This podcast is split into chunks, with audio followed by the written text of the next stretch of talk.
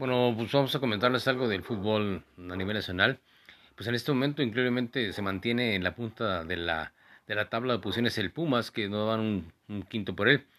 Pues, en, seguidamente pues está el, el, el, Cruz Azul, viene también el equipo León, y en cuarto lugar está, está el América, y por ahí también vienen otros equipos como el Chivas de Guadalajara que, que se mantienen en el séptimo, no, en el quinto lugar con posibilidades de, ir ascendiendo y, comentarles eh, a manera de, de un, un, colofón de, este comentario ah, de que el sábado es un juego trascendente para las Chivas sobre todo.